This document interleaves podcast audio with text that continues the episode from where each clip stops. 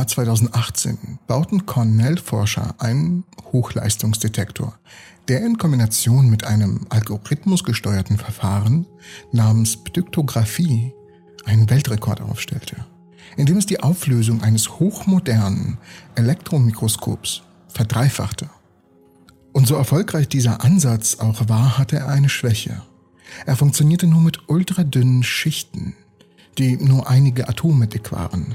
Alles, was dicker war, würde dazu führen, dass die Elektronen auf eine Weise gestreut werden, die nicht entwirrt werden konnte. Nun hat ein Team, ebenfalls unter der Leitung von David Müller, Professor für Ingenieurwissenschaften, seinen eigenen Rekord mit einem Elektronenmikroskop Pixel Array Detector, EMPAD, der noch viel ausgefeiltere 3D-Rekonstruktionsalgorithmen enthält, um den Faktor 2 übertroffen. Die Auflösung ist so fein abgestimmt, dass nur noch das thermische Wackeln der Atome übrig bleibt. Die Arbeit der Gruppe Electron Tychography achieves atomic resolution limits set by lattice vibrations, ein unglaublich langer Name übrigens, wurde im 20. Mai in Science veröffentlicht. Ein besonders ärgerliches Problem waren ultradünne Schichten des Materials. Ähm, ich, ich werde jetzt den Namen des Materials einblenden und ihr werdet mir in den Kommentaren schreiben, wie man das ausspricht. Dieses Material war vielversprechend für den Bau dünner flexibler Elektronik. Miller und seine Kollegen von der Cornell University in Ithaca, New York, haben jahrelang Proben unter einem Elektronenmikroskop untersucht, um ihre atomaren Strukturen zu erkennen. Das Problem lag darin, die Schwefelatome klar zu erkennen. Eine Erhöhung der Energie des Elektronenstrahls würde das Bild schärfen, dabei aber Atome aus der Schicht schlagen. Im Juli dieses Jahres meldete Millers Team einen Durchbruch. Mit einem hochempfindlichen Detektor, den die Forscher entwickelt hatten, und einer speziellen Methode zur Rekonstruktion der Daten lösten sie Probleme zweieinhalb Mal besser als mit einem herkömmlichen Elektronenmikroskop.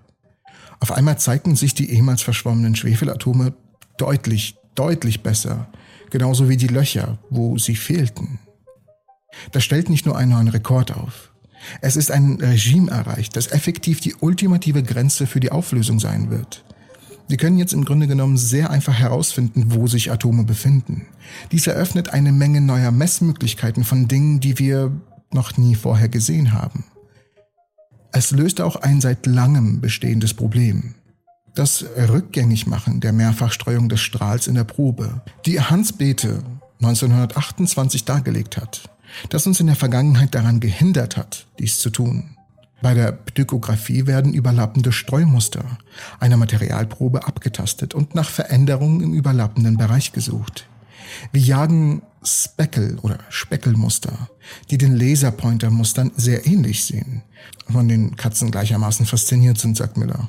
Indem wir sehen, wie sich das Muster ändert, können wir die Form des Objekts berechnen, die das Muster verursacht hat. Der Detektor ist leicht defokussiert, wodurch der Strahl vermischt wird, um ein möglichst breites Datenspektrum zu erfassen.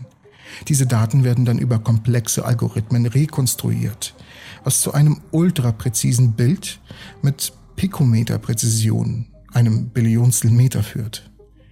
Mit diesen neuen Algorithmen sind wir jetzt in der Lage, alle Unschärfen unseres Mikroskops so weit zu korrigieren, dass der größte Unschärfefaktor, den wir haben, die Tatsache ist, dass die Atome selbst wackeln. Denn das passiert bei Atomen bei endlicher Temperatur. Denn wenn wir über Temperaturen sprechen, messen wir eigentlich die durchschnittliche Geschwindigkeit, mit der die Atome wackeln. Möglicherweise könnten die Forscher ihren Rekord noch einmal toppen, indem sie ein Material verwenden, das aus schweren Atomen besteht, die weniger wackeln oder die Probe abkühlen. Aber selbst bei Nulltemperaturen weisen Atome noch Quantenfluktuationen auf, sodass die Verbesserung nicht sehr groß wäre. Diese neueste Form von Elektronenptyktographie wird es Wissenschaftlern ermöglichen, einzelne Atome in allen drei Dimensionen zu lokalisieren, die mit anderen bildgebenden Verfahren sonst verborgen werden. Die Forscher werden auch in der Lage sein, Fremdatome in ungewöhnlichen Konfigurationen zu finden und sie in ihrer Schwingung nacheinander abzubilden. Dies könnte besonders hilfreich sein bei der Bildgebung von Halbleitern, Katalysatoren und Quantenmaterialien, einschließlich solcher, die im Quantencomputing verwendet werden. Sowie bei der Analyse von Atomen an den Grenzen, an denen Materialien miteinander verbunden sind. Das bildgebende Verfahren könnte auch auf dicke biologische Zellen oder Gewebe oder sogar auf Synapsenverbindungen im Gehirn angewendet werden, was Miller als Connectomics on Demand bezeichnet.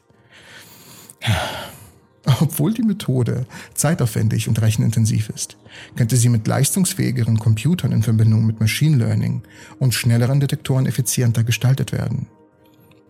Die Aufregung dreht sich halt nicht nur um hochauflösende Bilder. Die neuen Fähigkeiten ermöglichen es Forschern auch unsichtbare Eigenschaften von Materialien wie nie zuvor zu erforschen, einschließlich elektrischer und magnetischer Felder, sowie schwer zu erkennenden Schwingungen im Inneren von Kristallen.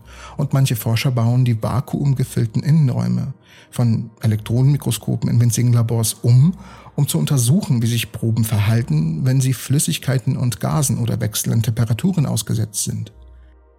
Wir möchten dies auf alles anwenden, was wir tun, sagt Müller, der das Kavli Institute in Cornell für Nanoscale Science mitleitet und die Task Force Nanoscale Science und Microsystems Engineering, kurz Next Nano, leitet, welche Teil von Cornells Radical Collaboration Initiative, mein Gott, Initiative ist.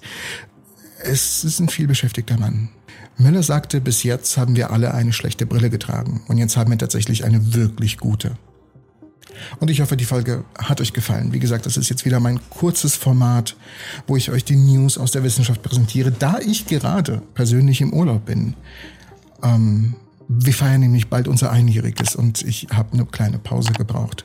Ich hoffe, euch geht's allen gut, ihr genießt das Wetter und seid vorsichtig, ihr trinkt viel Wasser und seid nicht zu viel in der Sonne, denn das könnte auch schaden. Wir sehen uns alle in der nächsten Episode der Entropy.